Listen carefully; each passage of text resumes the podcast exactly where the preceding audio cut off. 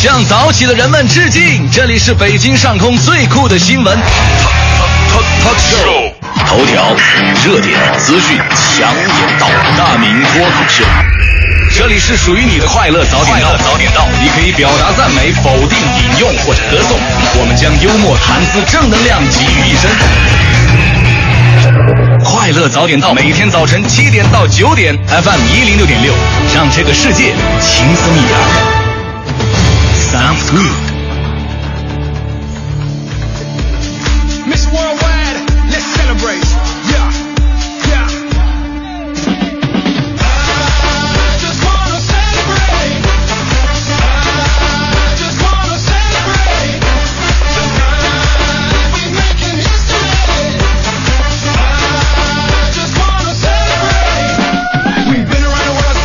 在是北京时间七点零二分，又过三十二秒，欢迎您继续锁定 FM 一零六点六中央人民广播电台文艺之声，这边继续来为您送上的快乐早点到。各位好，我是大明。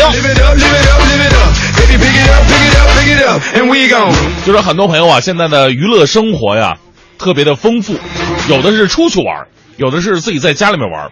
那很多朋友就为了提高或者是陶冶自己的情操，在家里边买着各种的乐器。我有一个朋友就是，你说现在已经三十快四十的年纪了，弄了一个钢琴，啊，说什么说什么弥补小时候的遗憾没学过啊，现在天天晚上在那练。那天晚上我就说你练怎么样啊？他说我这个钢琴弹得相当不错啊，而且每当我这个投入进去疯狂演奏的时候，我这个钢琴呐能准确的给我报时。我说你那哥们儿，你那是钢琴又不是什么电子电子表，怎么能报时呢？啊，不是我给你来一段啊，那天晚上刚刚当当当当当当当。Waiting for you to take it in second. 刚弹了不到十秒钟，这隔壁啊就来拍墙了，一个声音喊起来：“别吵了，现在已经十二点了。”你看都报时了吗？这不是？这这个事情就告诉我们一个人生道理：我们任何一个举动呢，都不是完全独立的，或多或少都会对其他的人产生影响。所以在生活当中呢，做自己的事，也要记得照顾他人的感受，这样呢，你就会得到更多人的支持。这就是今天送给各位的至理名言。我是大明，全新正能量一天马上开始，有请今天可爱的呆板小主持瑞希带来今天的头条置顶。头条置顶，头条置经中共中央批准，《中国共产党党组工作条例（试行条例）》正式颁布，自二零一五年六月十一号起施行。国务院总昨天印发意见，指出要大力推进大众创业、万众创新。国务院近日决定在网上开展“我来参与国务院文件清理”活动，要求网民对你进行清理的部分国务院文件提出清理意见。军队权威部门昨天对外公布了近期查处军级以上干部重大案件的情况信息。黑龙江省军区原司令员寇铁因涉嫌严重违纪，被移送军事检察机关依法处理。环保部发布五月份重点区域和七十四个城市空气质量状况，唐山、郑州、济南等登上五月空气质量相对较差的城市榜单。昨天，中国 A 股遭遇黑色星期二，当天沪深股指低开低走，尽管盘中有所反弹，但基本呈现单边下行格局。美国前佛罗里达州州长杰布·布什近日正式宣布参加2016年的美国总统选举，并当并表示当选后将对华盛顿盛行的谋求私利的政治文化进行改革。昨晚，中国男足在不丹廷布体育场迎来2018年世界杯预选赛亚洲区四十强赛的首场比赛，国足最终以六比零屠杀不丹，取得世预赛首战的八连胜。好，七点零八分，回到快乐早点到，收音机前的各位朋友，早上好，我是大明。各位早上好，我是蕊希。哎呀，这个甜甜的小声音又来了啊！好，保持我的呃，这是一个正常的心情啊。这个端午节马上就来了哈，是每次就是到了中国的传统节日呢，嗯都会引起咱们国内就是某些朋友就互相在那撕，你知道撕些什么点？他的撕点在哪儿？你知道吗？就就谁的好吃是吗？哎差不太多啊，差不太多。就是说，什么样的粽子才是真正的粽子？嗯，呃，你看这个咱们那几个节日哈，这几个传统节日，元宵节，嗯，这个就发生就会容易掀起这个汤圆儿到底包什么馅儿是吧？啊，对，到底吃什么馅儿，然后到底叫什么？到底叫元宵还是叫汤圆儿？嗯开始开始大战。中秋节月饼。这个月饼也也会引起一些大战，到底是什么馅儿的哈？有现在那就是说五仁月饼滚出什么月饼界嘛？啊，到了这个这个端午节也是一样，就是有的朋友就说了，说这玩意儿粽子就得是甜的，嗯，你要是咸的粽子，那玩意儿叫粽子吗？那不叫做拌饭吗？这个很多朋友就接受不了，很多朋友就接受不了。后来我们就知知道了，这是地域上的文化差异，哎，对吧？呃，这个蕊希，你看你也是走过南闯过北的人，对不对？啊，最远的地方已经到到通通州了，是吧？那那是哎呀，我真的是特别羡慕啊！嗯哎呀，通州那边怎么样啊？刚刚来节目就不被玩坏了，不太好哈。其实我们今天呢，就想跟大家伙儿聊一聊，就是关于这个地域文化带来的一些差异。哎，我相信很多朋友啊，收音机前很多朋友都来自祖国的四面八方，包括也经常去过外地啊，甚至是国外呀、然后我们有一句话说得好，入乡随俗，嗯那有很多俗你完全不懂。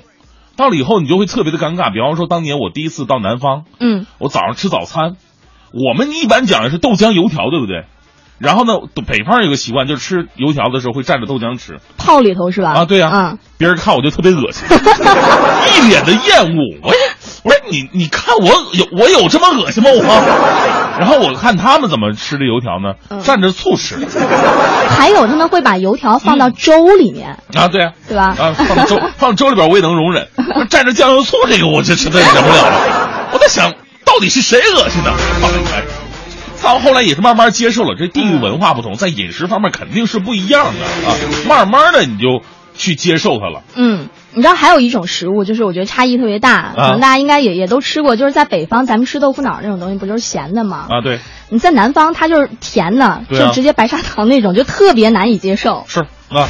我有一次我我我去了，因为我在南方待了八年嘛，然后也是吃豆腐脑，然后老板说要甜的咸的，我都没听过甜的呀。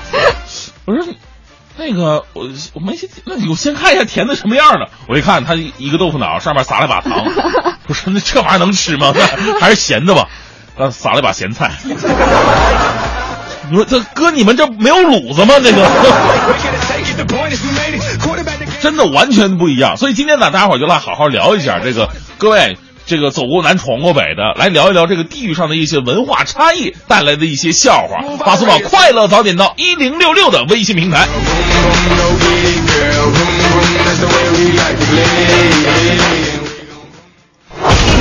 最个性的新闻解读，最霸气的时事评论，语不惊人死不休，尽在大明的新闻联播。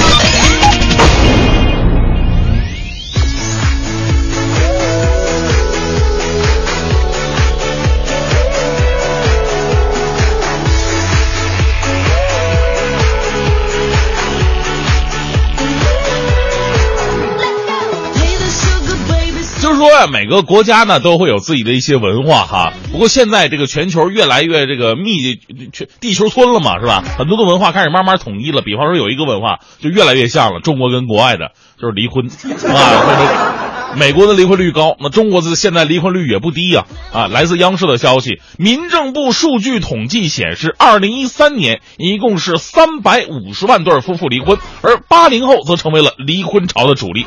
其中呢，在结婚三年内申请离婚的，已经超过百分之四十了。有专家称，见过最快的闪婚，仅仅让结婚证热乎了热乎了二十五分钟。你想象一下，这边刚办完结婚证，拿到手，二十五分钟之后，离婚证办好了，太可怕了。离婚的原因呢，也是各种各样，包括什么父母的干涉呀，啊，谁来洗碗做饭等等等等，任何一个都可以成为离婚的理由。可见我们的婚姻是多么的脆弱呀！有网友说了，说八零后这离婚的原因呢，就像是顶级钻石的切面一样复杂。呃，不过呢，虽然说离婚率升高是个体的不幸，但是从某种角度来说，它也确实是社会的一种进步啊。现在的年轻人不再被传统习俗和道德观念所绑架，不用困在不幸的婚姻当中彼此折磨，也不需要再为婚姻的错误付出一生的代价。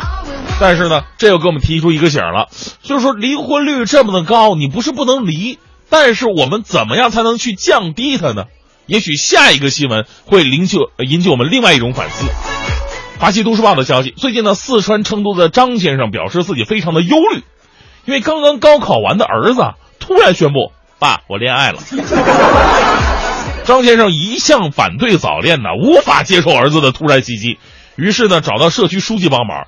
社区书记表示压力山大，你儿子恋爱跟我有什么关系啊？啊但是书记还是非常敬业和专业的，他建议啊，这个恋爱不可怕，只要把握好分寸，不该干的事儿别干。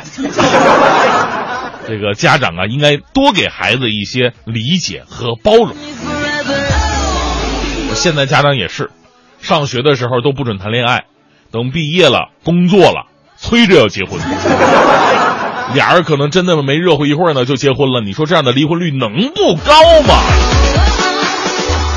所以收音机前的很多家长们，真的让孩子尝试着如何去爱一个人，慢慢的在磨砺当中懂得爱的真谛的以后，可能离婚率会降低一点吧。有的时候，很多朋友说了，哎呀，很多离婚的都是因为对方不合胃口啊啊，这个有毛病啊。在这里，我给大家介绍一个，就是我们龚伟找的那女朋友啊，特别的棒。他女朋友是一个不抽烟、不喝酒、不哭不闹、不撒娇、不存在的人。世界之大，无奇不有。京华时报的消息，这个一位有着智力残疾、今年三十九岁的韩某，与天津的董女士俩人交往，半年之间呢，这个有着智力残疾、今年三十九岁的韩某，编造着各种的理由，骗得近十万元以及一台笔记本电脑。然而呢，法网恢恢，疏而不漏啊。十五号的时候，韩某因为诈骗罪被大兴法院一审判处有期徒刑两年零八个月，罚款三千元，并退赔董女士近十万元以及一台笔记本电脑。就很多人想，这新闻矛盾呢？啊，这位有智力残疾的人，怎么也能加入骗子的行列当中呢？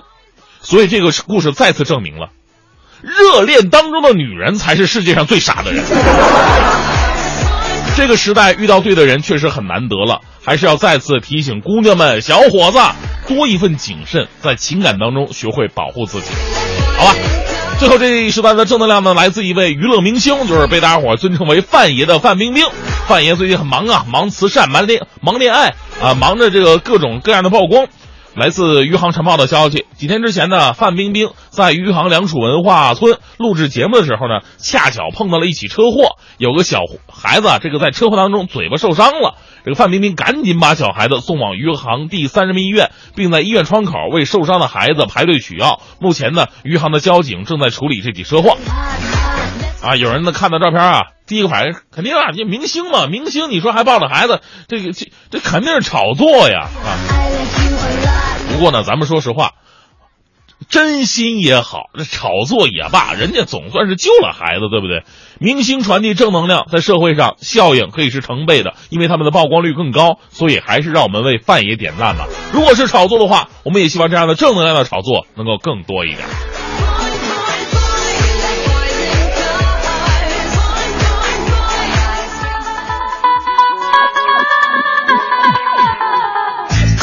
早点到，给生活加点料。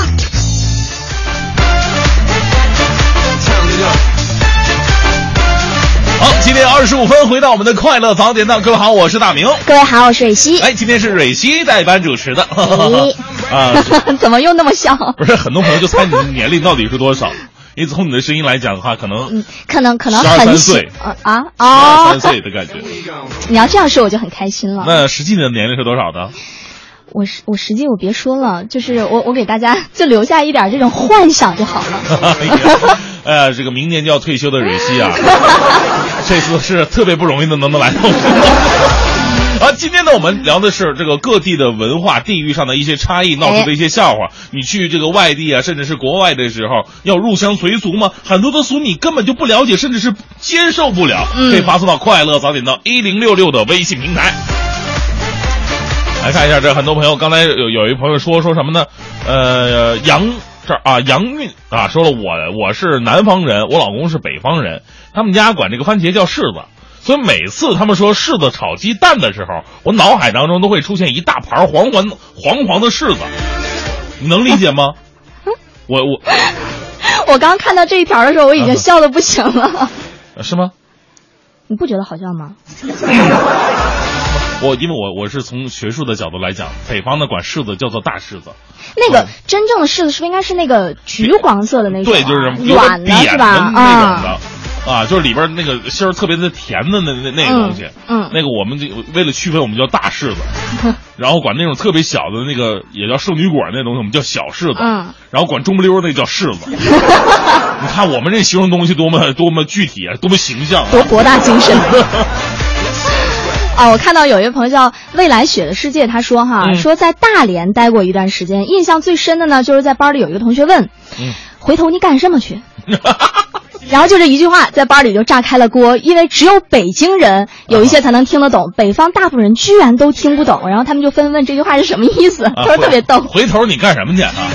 这 多好理解啊！对，我也觉得还还挺逗。不是，那说到这儿，我想给大家猜一个词哈，啊你知道“老对儿”是什么意思吗？这什么玩意儿？老对儿，老对儿你？不知道是吧？不知道啊对，大家也可以在这个公众平台上一块猜一猜，看您知不知道这个。不是你先告诉我是这是哪老对儿是哪儿的话大连呀，因为他说的是在大连待过一阵儿嘛，说回头啊对啊。，老对儿。老对儿，大家猜是干嘛的？大连话确实挺挺挺挺挺难理解的，因为就虽然都是东北嘛，但是大连不一样那一股海蛎子味儿嘛。啊 而且这个大连话呢，它这个声，就怎么怎么讲，它跟东北话还真的不太一样。它东北话好像嗯拐着说，大连话就全都是往下坠着，就呃反正也挺土的。是那个辽宁南部呢，都是拐着说的。嗯，我就捂的，你 干啥呀？这这这这这这味儿的，但是大连那味儿还不太一样。老对儿什么意思啊？发送到快乐早点到一六六的微名单。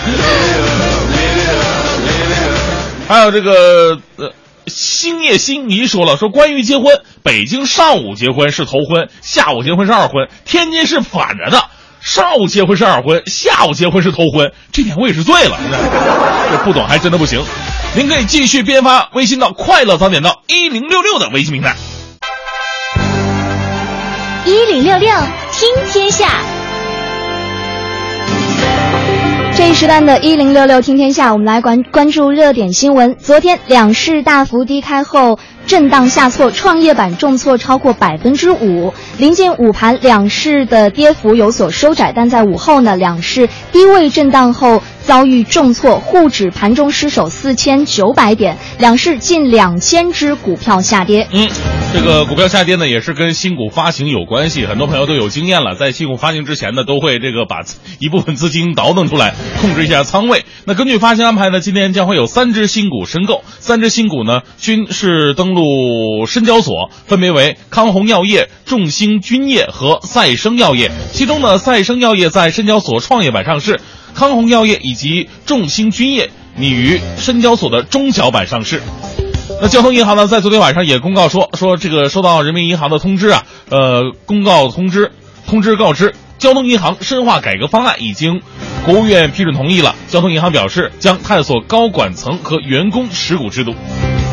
嗯，截至昨天呢，已有十五家被巡视央企的巡视反馈情况，经中纪委的网站对外公布了。那么昨天公布的九家央企中，选人用人问题、领导干部腐败问题、党建问题比较突出。其中呢，明确指出了中海油个别领导干部带头吃里扒外，中国电信一些企业领导人充当掮客，利用人脉资源聚敛钱财。那是这次我们发现中纪委网站的措辞啊，确实是非常的直接。嗯呃，比方说吃里扒外呀、还有我我记得在昨天看的还有什么，呃，这个蚕食国有企业等等等等，这用词非常的直接，让我们老百姓看的也很过瘾。那在今年首轮巡视当中，还凸显着一个特点，比方说及时通报的做法呢被频繁使用，同时随着铁腕反腐的持续推进，退休不再是贪官护身符，这一特征更为显著了。而在此次巡视反馈情况当中，中央巡视组特别点名北京电信公司顶峰。违反多项党的纪律，上海电信公司追求奢靡享乐，花费巨资装修并经营高档会所。好的，我们再来关注这样的一条消息。今年以来呢，或被动或主动，一线城市的豪宅产品的身价记录接连刷新了。那么最近呢，某项目以最高二十二万元每平方米的预售单价刷新了北京豪宅的价格记录。接着呢，这一记录又被一个最高二十五万元每平方米的预售价格打破了。而早前的五月，顶级豪宅的标价更让人惊叹。先是上海的黄浦湾一号爆出了三十八万元每平方米的最高单价，随后呢，北京又是爆出了最高五十万每平方米的空中四合院。也不知道大家伙是不是因为股市赚钱了，现在可以拿出更多的钱来买房买房子了。这个营销人士透露啊，豪宅的客群很小，概念会多一点，需要一点面子，所以呢，豪宅在定价上手段就会特别的多。去年的一线城市入市的土地价格高起，今年呢，呃，因此今年出现豪宅特别的多啊。这个在他看来，这样的定价对于开发商的角度来说是必要的，目的是把调性定下来，增加一些神秘感，用高价格把这个客户先筛选一遍，随后再以实际成交价来来吸引实际的客户。好的，最后我们来再来关注体育方面的消息。昨晚，二零一八年俄罗斯世界杯亚洲区的预选赛四十强赛 C 组第二轮的一场焦点战在廷布体育场进行，中国国家队客场挑战不丹国家队，最终国足以六比零获胜。比赛开始后呢，国足在进攻中就占据了压倒性的优势。呃，因为很多朋友看过了这个第一场，就是不丹和香中国香港队的比赛，那场比赛是香港七比零战胜不丹，而且全场比赛不丹没有任何的机会，好像就跟这个呃普通的中学生在踢比赛的情况一样。所以说，看那场比赛的朋友都会对中国这次对不丹呢寄予更大的期望。不过昨天的比赛，很多朋友看过之后就觉得，哟，中国队怎么踢成这样啊？在上半场最后阶段。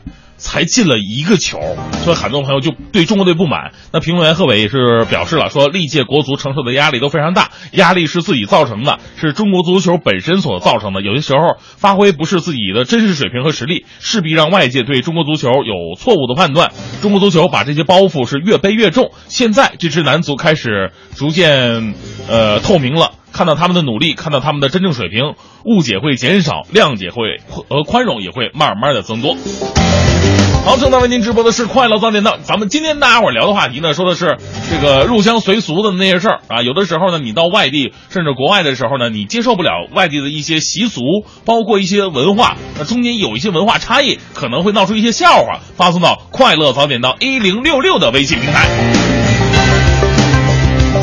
刚才你猜那个老对儿是大连话老对儿是吧？嗯，因为收音机很多的大连人，他们可能直接就猜对了吧？对，但有一些朋友就猜的比较好玩儿，有说什么老对儿的意思是一对老人，然后还有的说是 是不是老婆的意思，还有人说是夫妻。呃，到底它的真正意思是什么呢？同桌。同桌的意思是？对。啊，老对儿就是同桌。嗯。那对儿是哪个字？是是一对就是一对两对的那个对。啊，老对儿然后后面加儿化对，老老对儿就同桌。其实很多时候我们都知道，女就大连的女孩真的个顶个的漂亮，但是千万不能让他们张嘴，就是他们张嘴说大连味儿的那那个大连话的话，你你给我说说大大连话我听一下。就是欢迎大家收听今天的快乐早点到，我是蕊希。欢迎大家收听今天的快乐早点到，我是蕊希。你不要破坏我的形象。漂亮。一零六六听天下。好的，来关注这一时段的“一零六六听天下”，我们来关注发生在我们北京城的事儿。昨天呢，高考语文阅卷点向媒体开放。据了解，今年本市高考共需阅卷近二十二点八万份，按不同科目的类别可以分为六个高考阅卷点。那据高考语文阅卷组的组长戚永祥透露，今年呢大作文的两个题目当中，写深入灵魂的热爱的考生较多。那么目前呢，这个题目的阅卷工作已经基本完成了。从目前来看，满分大作文。超过去年，没事。一提到阅阅卷的时候呢，我相信很多的高三的考生已经是双腿颤抖了吧？哎呀，总要经过这一关的嘛。这个阅卷工作呢，将会在二十二号结束，二十三号中午十二点将会发布高考成绩排名以及呃高招各批次录取的最低控制分数线了。此外呢，今年还将首次公布一分一段及每个分数都会有多少学生。本周六呢，就将迎来端午小长假。虽然假期三天本市各主要高速不免费通行，但是根据昨天首发集团公布的节日期间易堵路段及绕行线路的方案显示，京藏高速、京港澳高速、京承高速以及这个京开高速仍然是流量集中的路段了。嗯，有可能又变成一个端午节在高速上看风景的这么一个现象啊。首发集团表示了，结合以往端午节车流量的状况呢，预计本周六到下周一端午三天小长假期间，这个京藏高速、京港澳高速、京承高速、京开高速四条高速公路车流压力会比较大，尤其是进入夏季，市民们出门比较早，早高峰呢也会随之提前，因此啊，建议各位尽量的错峰出行或者绕开拥堵路路段吧。备受关注的地铁八号线三期南沿呢，将于明年年底与八号线三期同时的贯通运营。那么昨天呢，北京市环境保护科学研究院就八号线三期南沿的工程面向公众进行了第二阶段的环评公示。值得注意的是呢，由于施工难度较大，按照目前的规划，明年将只能开通珠市口站至颍海站，不能与既有线实行这个全线的贯通了。嗯，包括南沿的呃两站在内啊，八号线三期全长大概是二十点七公里，共设十六站，有七座换乘站。截至目前呢，除了王府井站、王府井北站和德茂站外，其他十三座车站呢均已开工了。另外呢，环评报告当中还明确说，八号线三期南沿线将会采用六节编组的地铁 B 型车，最高运行时速为八十公里，计划在二零一六年十二月全线建成开通。嗯那到印尼旅行呢，可以说走就走了。昨天，印尼驻华大使馆对外宣布，印尼对包括中国在内的三十个国家实行免签政策，免签旅游签证呢不得超过三十天。那么推行免签新策后，中国游客既免除了原来三十五美元的签证费用，又简化了这个入境的手续。昨天已经有抵达巴厘岛的客人顺利的免签入境了，享受到了免签红利。是的，印尼驻华大使馆对外发布称，享受免签的中国游客能从印尼九个指定的口岸出入境。对于免签造访印尼的中国游客，逗留时间共为三十天，只限于旅游访问目的。入关之后呢，将会在免签游客护照盖上短期旅游访问免签章。免签呢不得延长，也不得转换成为其他类型的签证或者旅呃印尼的居住证。好，正在为您直播的是快乐早点到。咱们今天聊的话题呢，哎，说的是这个出门在外，呃，一些这个地域上的一些文化的差异造成的一些笑话，入乡随不了这些俗，咱们可以好好来聊一聊。发送到快乐早点到一零六六的微信平台。这让我印象特别深刻的就是，如果嗯大家伙儿有机会去温州，包括浙江的一些地方的话，他们上菜的顺序是跟我们完全不一样的，就北方人绝对接受不了，因为他们先上菜的时候呢，他们一般北方是先上菜啊、嗯凉菜，然后热菜、对。主食这个顺序是吧？对，他们顺序一般是主食，砰，就这这什么菜都没上了，砰，中间一个主食，要么什么炒粉干啊，要么是什么河粉啊什么河粉儿啊，汤面呐、嗯甚至有的时候直接哐放一碗大米饭在那中间摆着，你会觉得哎，这个不科学呀。对，而且他们那啊边米饭是一上上一盆，对，是吧上上一盆，大 分着吃，哎，这我就觉得不科学。你说吃饱了还怎么吃菜啊？来来看一下这个微信平台上很多的东西，呃，很多的我嗨，很多听友发来的这个微信啊，嗯，啊，这个轩辕晴说了，南方人比较喜欢吃水里的这个东西，而且很讲究。有次去南方呢，他们招待了醉虾，就是把活虾泡在酒里边麻醉了，上来的时候有的虾还在活蹦乱跳呢。哎，我是死活没敢吃啊，太吓人了。这北方也有吧？大连肯定有是吧？嗯，是吧？大连的醉虾是大的醉虾还是小的？小的吧？也是小的对对对，啊。这莹妈说了，说我婆嗯婆是山西人，第一次去见婆婆，婆婆就问我你吃包子吗？我说吃啊，结果一口咬下去，一嘴豆沙馅儿。豆沙包也算包子。啊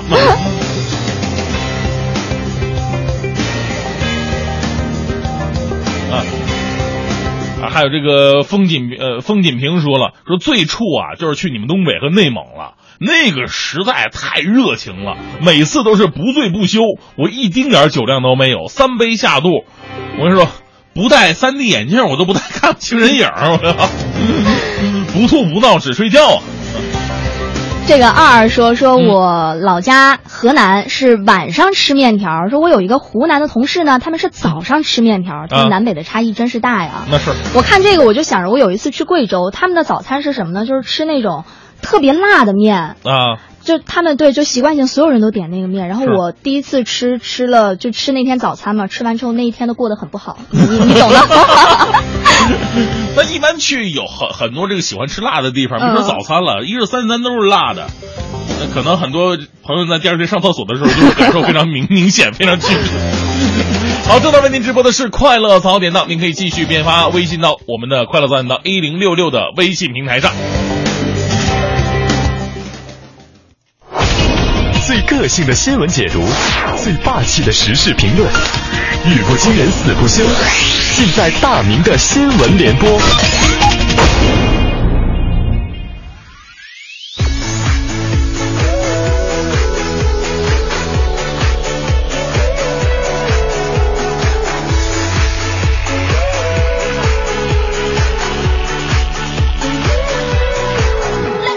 哎，我们说各地的文化不同啊，法律上会有所差异，这没错。但是呢，有一些基本的法律我们都得遵守，比方说最基本的就是行人过马路得看这个红绿灯，对吧？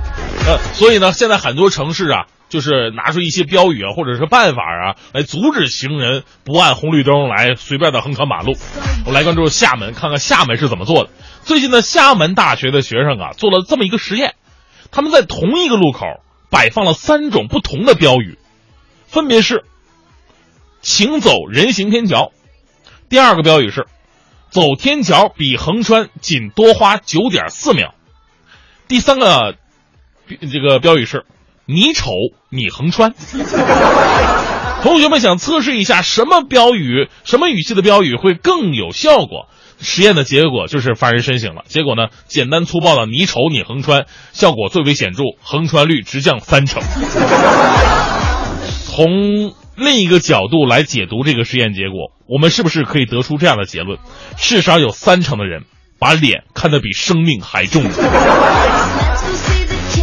有不少网友说呀，城市标语温馨提醒为宜，不应该单纯的追求效果。这句话是有道理的，毕竟标语呢也是作为城市的一个形象，可以俏皮，但是呢，不能过黑、暗黑性的吐槽。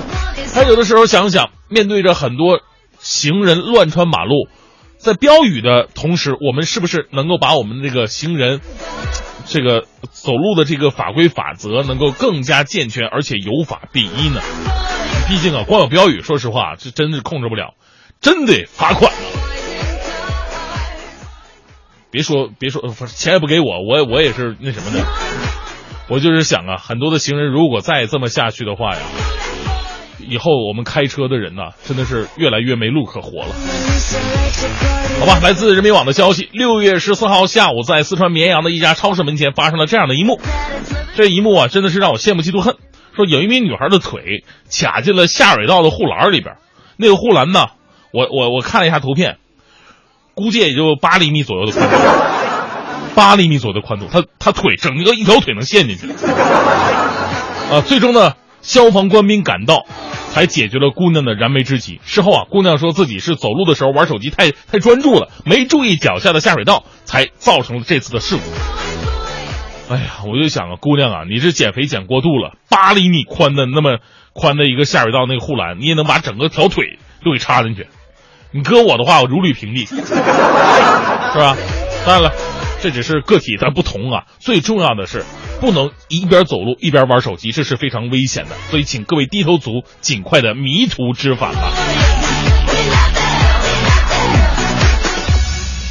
那天不是说了吗？我有一个朋友啊，这个为了这个，他是个严重的低头族，为了自己上玩手机，随时随时随地都能上网，他把那一条街的所有的 WiFi 全给连上了。每次走路的时候，我跟你说都不用那什么，都不用用自己的流量，从头走到尾。第三天的时候，他被车撞了，去医院了。四川卫视的消息，近日呢，南京警方接到报警，有市民反映啊，有一个哥们儿喝多了，喝多以后呢，干了一件特别奇葩的事儿，在一个小区的门口在那吃水泥呢。民警赶到之后，遇到了这位行为诡异的男子，民警看了以后也非常害怕呀，哥们儿你干什么？这啥玩意儿吃啊？这是？哥们儿吃挺香，真的那么好吃吗？这玩意儿？这个醉酒男子表示自己是刚刚喝完酒，感觉到肚子里特别的饿，看到地上有芝麻糊就吃了起来，吃去有半斤之多。民警赶紧把他送到医院去洗胃，医生说呀，幸亏送来比较及时啊，否则就有性命危险呐。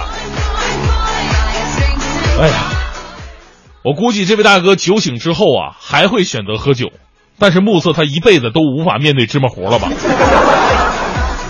喝酒没问题，但是奉劝各位千万不要贪杯，毕竟再理智的人呐，醉酒之后能做出什么事儿，连他妈自己都不知道。你给我们收音机前很多的中国好朋友们提个醒：如果你的朋友在酒桌上已经喝的这个神魂颠倒、五迷三道了，请记住，千万不要让他一个人回家呀，否则这个有可能他吃掉一个建筑工地啊。最后依旧为各位带来浓浓的正能量，来自中国新闻网的消息。硕士毕业之后啊，来自北大的孙俊峰选择去做装修工人。哎呀，两年之内他就在上海买的房。小伙子经过很短的一段时间学习，没几年就开始带别人做项目了。现在啊，他熟练的搅拌水泥、打孔、劈腻子，显然一副行家把式。孙俊峰说了，说装修工人对他而言只是当初创业的起步，这个哈下腰来做大事，不必在乎旁人的看法。我们想想。硕士毕业，还来自北大，你去做装修工人，无论是他的家人还是他的朋友，包括那些陌生人，看到这几个词的时候，是绝对接受不了的一个事儿，觉得对不起这些学费，对不起学校的牌子，对不起这么高的学历。但是任何的事情都会有，三百六十行嘛，啊，行行出状元。任何的事情，只要你有着自对自己的一种高标准，还有着对着梦想的追求，我相信总会干出来的。哎呀，就是现在的人呢，尤其是现在的很多应届毕业生，少的就是这种哈下腰来的精神。让我们哈下腰来，做自己应该去做的一些事情。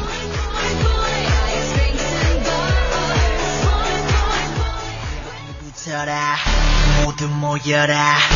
We gon' party like 라라 마음을 열어라. 머리 비워라. 불을 지펴라. 정답은 묻지 말고 그대로 받아들여 느낌대로 가 Alright. 하늘을 마주하고 두 손을 더 위로 저 위로 날 뛰고 싶어.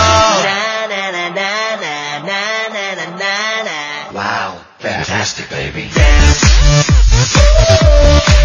I wanna dance,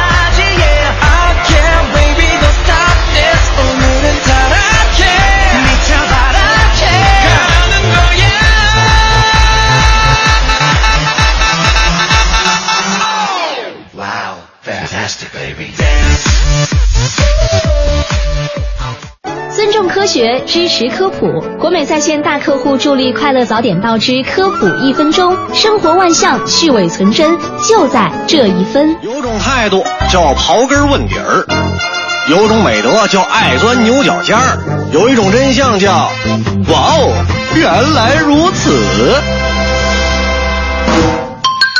蚊子叮人，一叮一个准儿。感谢国美在线大客户对本节目的大力支持。每到夏天，蚊子就开饭了，它们能够很快的找到猎物，并且一下子就能找到猎物的血管。有人开玩笑说，蚊子找血管的本事比很多外科医生都要精准。其实蚊子叮人根本不用眼睛，而是以人呼出的二氧化碳、体表散发出来的汗味儿以及热量为线索来确定人的位置的。在它们的触须上有一种叫做机械性刺激感受器的器官，在找到人的位置之后，他们会利用机械性刺激感受器轻触人的皮肤，然后根据不同的阻力来寻找小细动脉和小静脉血管。同时，蚊子的触须上还有一种叫做化学感受器的器官，它可以帮助蚊子分辨哪些人的血液当中富含胆固醇和维生素 B，这些都是它们最爱的营养。另外，被蚊子叮过之后，人的皮肤上会出现红点儿或肿块，并且伴有发痒症状。这是由于蚊子的唾液当中含有一种特殊的成分，这种成分与皮肤接触会引起过敏反应，造成发痒。原来如此，我是盛轩，明天见喽。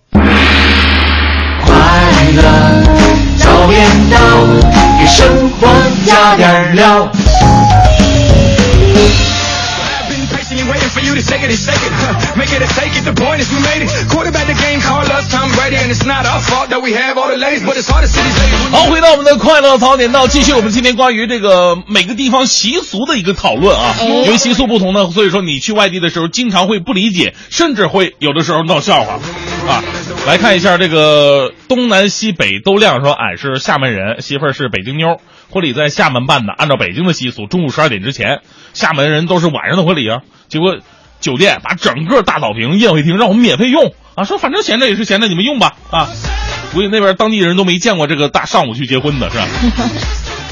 这个李丽丹她说，说我刚到昆明当兵，然后出去吃过桥米线，服务员就上来一个热锅和好多小菜儿，然后我呢，我就拿起筷子就开始吃，结果整个饭店的人都在看我，都说特别丢人，说我是地道的北方人，没见过这种吃法，说同行的人都是把所有东西倒到锅里，然后那么吃的，这个是挺挺尴尬的。没事，你看那个东北人吃，你你同样是火锅啊，嗯东北人吃火锅就没有像北京人啊，或者说四川人那么讲究啊，他们讲究火候，就是比方说你把肉扔进去之后，你要涮几下就拿上来，嗯嗯嗯还吃毛肚你要七上八下，东北人习太习惯吃乱乱炖对，了。什么东西全倒里，先倒里边管那什么几成熟呢？反正熟了就行。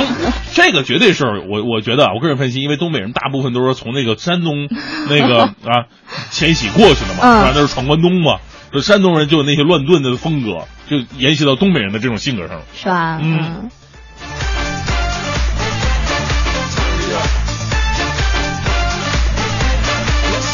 这个二他说说关于这个黄瓜生吃还是熟吃也有争议。他说我刚来北京的时候，一个东北的朋友就说黄瓜还能炒鸡蛋吃吗？嗯然后后来这个有一个南方朋友就说黄瓜居然可以生吃吗？他说因为我是在这个中原地区，所以两种吃法都能接受。就黄瓜生吃有什么可 可说的？我是觉得 大这个蒜都可以。我是不太能够接受黄瓜这种东西熟吃，因为我觉得好难吃。黄瓜，对我我我个人也不太接受像黄瓜，黄瓜就不用说，就很多水果做熟了，我啊，都不是愿意吃。是是，什么菠萝啊，好奇怪。对，然后你去南方吃那菠萝饭，我都把菠萝挑出来。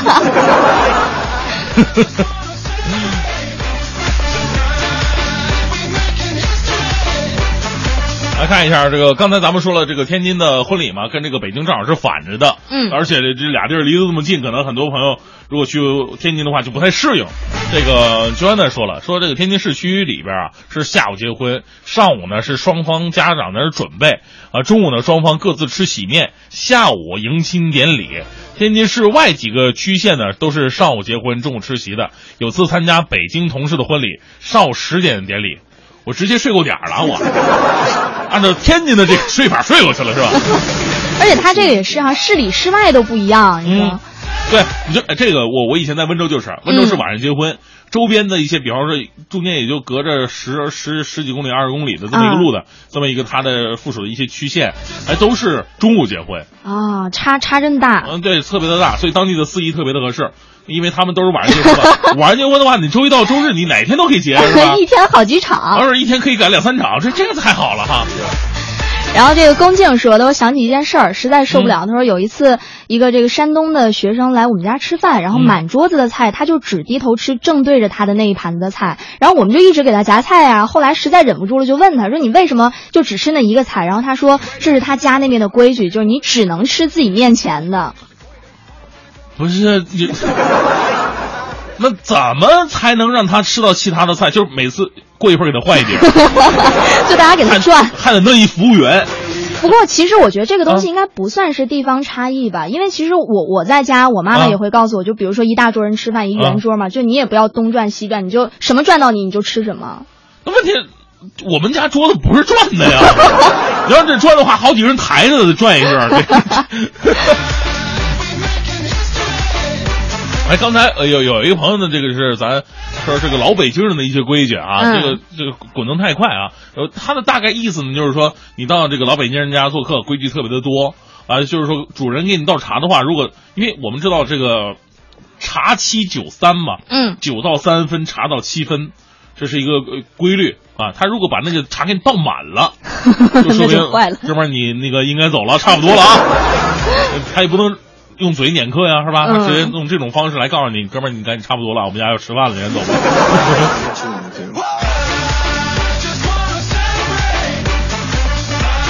哎，还有这个东西南北都亮，说咱们接上上上那个广东那个洗碟的那个事儿啊，嗯说上一大堆热水让你洗碟子。嗯上回我就跟一内蒙哥们儿去广州，那内蒙哥们儿真的受不了啊，快哭了。俺们那嘎达那么缺水，你们那嘎达怎么那么浪费呢？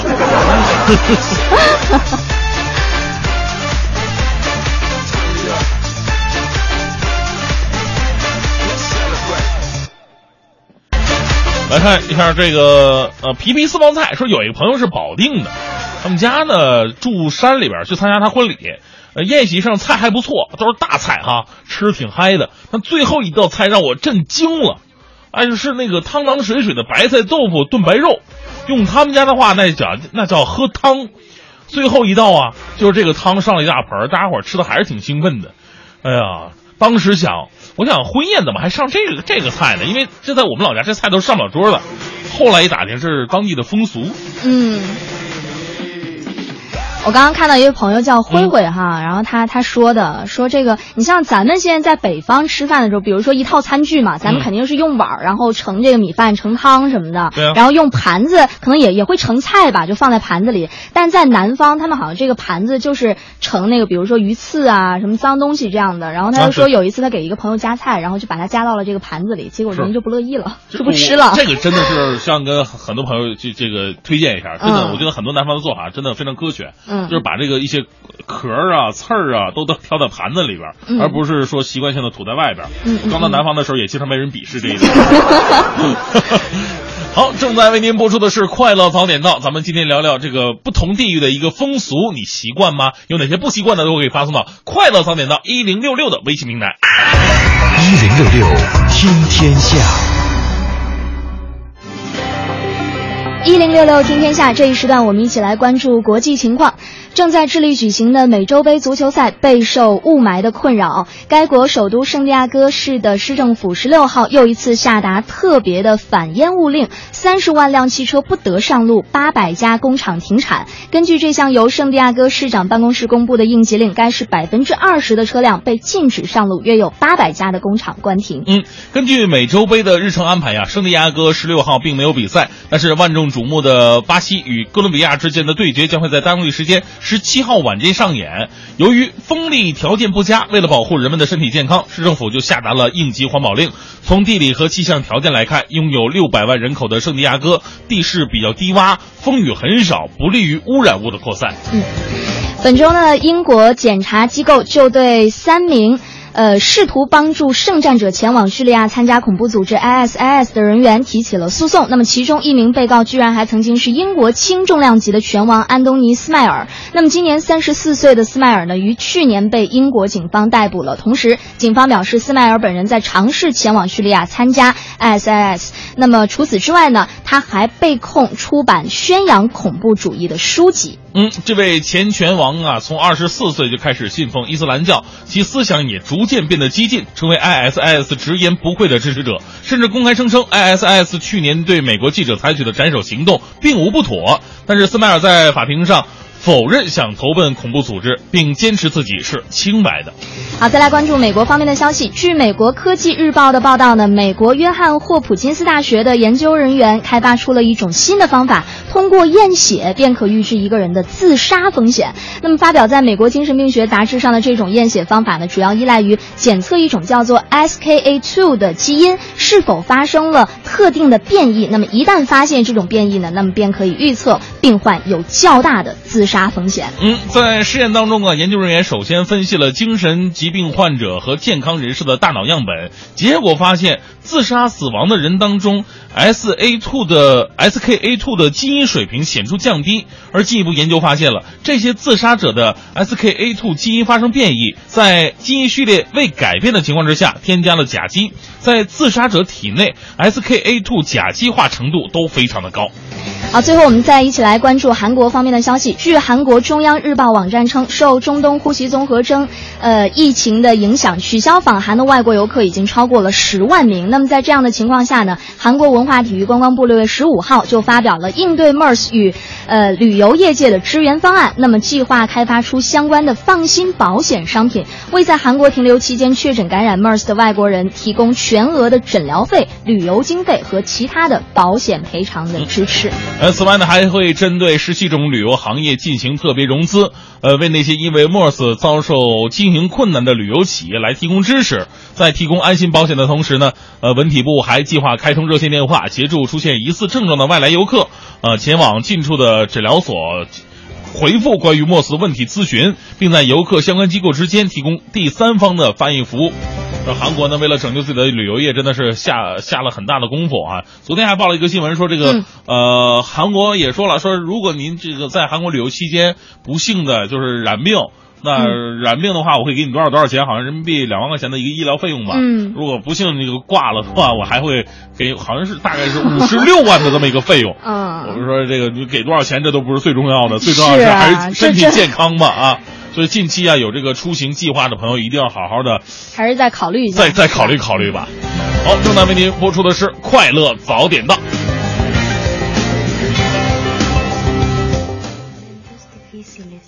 Ya entendí que la flor más bella se ha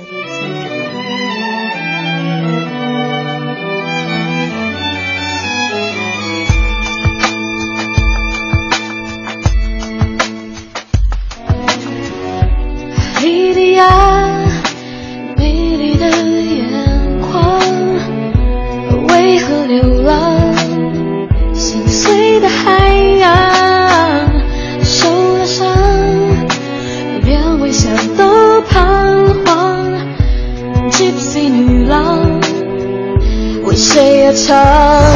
你会看见我，看见云，看见太阳。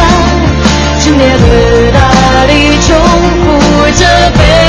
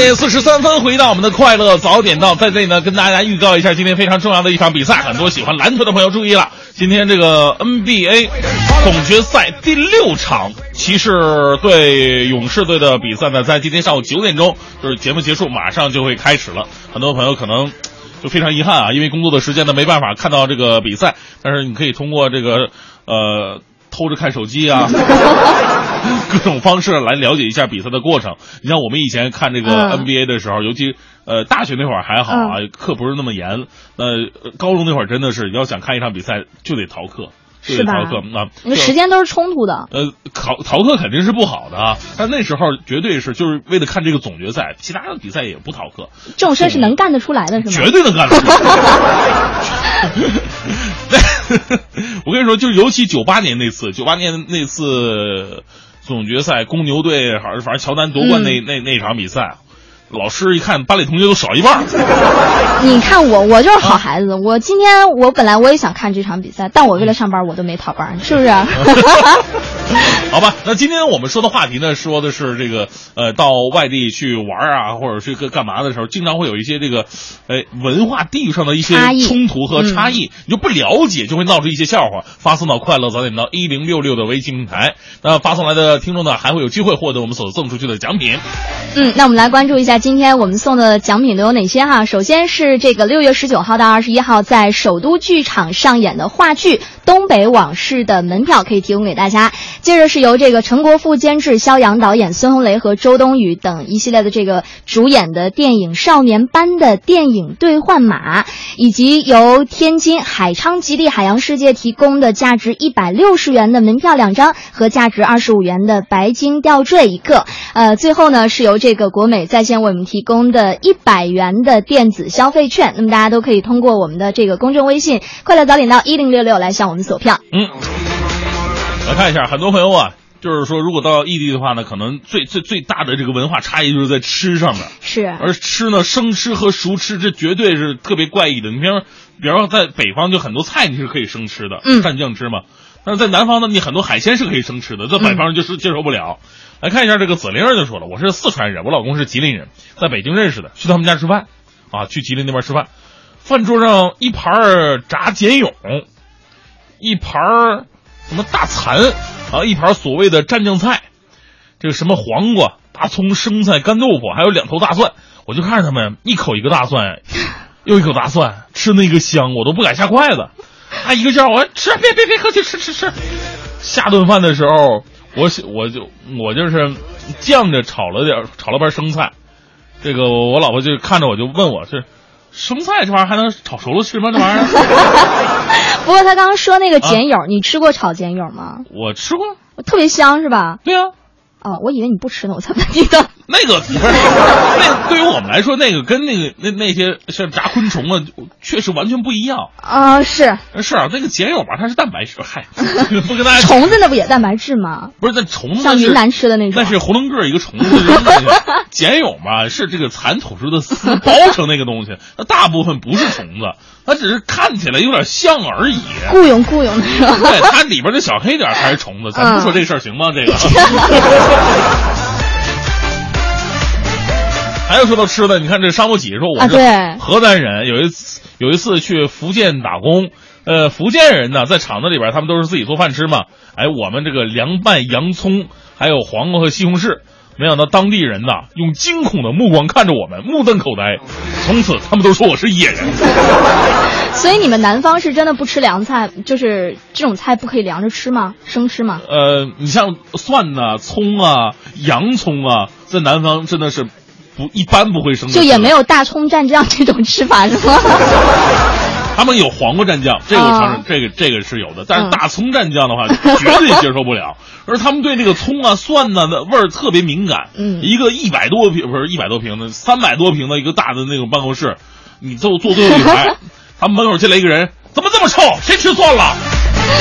这这敏感到如此地步。哎，包括我发现，就是我不知道北方哈、反正我在南方的时候，我发现身边很多人受不了韭菜的味道。啊就比如说，如果你早上吃早餐，你要吃了个煎饺什么的，嗯在在教室里头，一群人会特别鄙视你。但我觉得南方好像哦不在北方好像还好吧。对，因为大家都吃嘛，臭味相投。啊呃其实，嗯，吃完这个东西吧，尤其是韭菜类的东西，咱也最好不要坐地铁。一打嗝，确实味道比较大。还有这个周俊吉，他说到是这个问价的事儿哈，他说嗯江西人问价钱不说这个东西多少钱，而是啊问这个东西几多钱。几多钱？啊，给多，几多钱？还有这个是，呃，杨晓宁说，第一次吃熟熟黄瓜，就是在吉林大学的食堂里边，有我校友这是啊，木须瓜片儿木须柿子，都不知道是什么玩意儿。什么是苜蓿啊？啊，那是一九九一年啊，所以熟吃黄瓜应该是东北的做法吧？嗯还有朋友说这个去海口说人家招待我们吃火锅，野山兔和蛇、嗯啊不野 野山龟，不好意思啊，野山龟和蛇，他说吓得我根本没敢吃，太可怕了。哎，是，这有说到吃的话，那各地这个饮食的差异文化嗯确实挺大。咱们刚才说了，南方很多地方这海鲜都是生着吃的，醉虾是其中的一种，还有很多就是直接打开壳以后，直接就是放嘴里就那么吃的。蘸蘸芥末呀什么对对不是不是，南方人很多都不用蘸芥末。就比方吃生蚝的话，你要吃真正的好生蚝的话，根本就不用芥末。哦，就是有鲜味儿是吧？有鲜味儿，就是有的还就点海水那个咸味儿，哗 一个一一口吸进去就 OK 了。我觉得这个确实挺好吃的。嗯。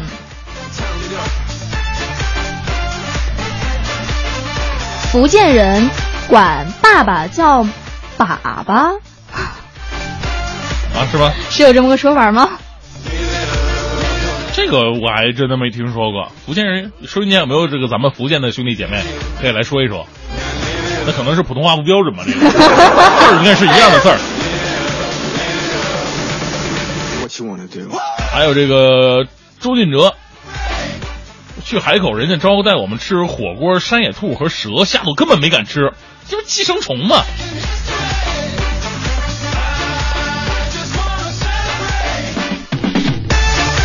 哎，其实这个说了这么多呀，这个说的我都饿了。你看，很多朋友都是发来的是关于吃的东西。就咱们今天大明脱口秀呢，也讲的是关于这个中美就是法律的一些不同。其实最后啊，升华的时候还想再说说这个事儿。这个案件，我相信很多朋友都关注了，就是洛杉矶中国留学生绑架的这么一个事件。咱们且不说这个留学生这个群体怎么样哈，因为他们确实在情感上啊，在生活上跟我们在内地生活的孩子肯定是不一样的，因为他们相对来说更加孤独，更加抱团一点儿，呃所以呢会发生一些这个比较大的摩擦。其实在国内也有。嗯，你说也经常会哪个省哪个哪个，甚至一些小地方会发生更加恶劣的一些这个群体性的伤害事件。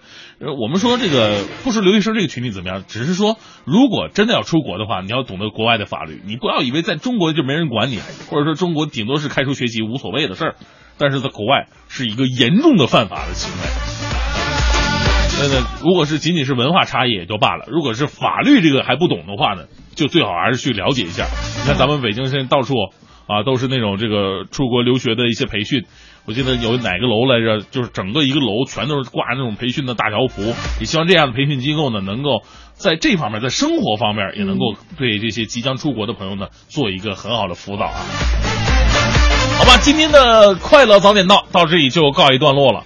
这个特别感谢各位的收听，再次感谢蕊希的到来。谢谢大家哎。，很多朋友就问蕊希，你是不是那个经常跟刘乐一起做广告那个美女，是吗？我我我就是天天到处乱窜。流流窜的是吧？呃，非常感谢蕊希能够代班，呃，戴安就替这个黄欢来主持啊。没有，我我非常荣幸跟大老师主持。对对对，大家伙儿都这么说啊。跟我主持以后呢，你的人生就会达到一个新的境界啊。以前呢，主持人要求就是脸皮厚，跟我在一起主持，脸皮就可以扔掉了。好了，再次感谢今天的收听，明天同一时间我们再见吧。